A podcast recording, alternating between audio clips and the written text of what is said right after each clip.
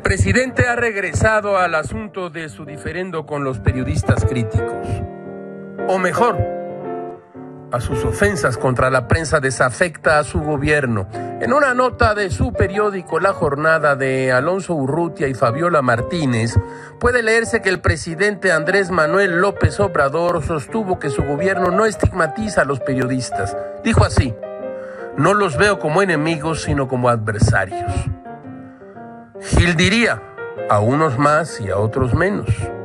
Dicho sea esto, sin la menor intención de un encontronazo cuerpo a cuerpo, el que se enfrente así a un presidente como López Obrador perderá de todas, todas, ni lo duden.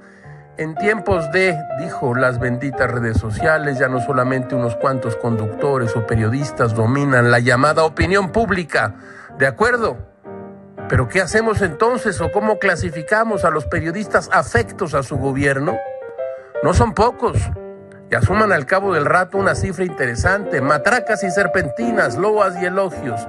Estos otros periodistas han tomado plazas en los medios públicos, como el Canal 11 de Lima Limón, el Canal 22, el Canal 14, que quién sabe que sea, también en radio y algunos, no pocos, en la letra impresa. ¿Esos son los buenos? ¿A la antigüita?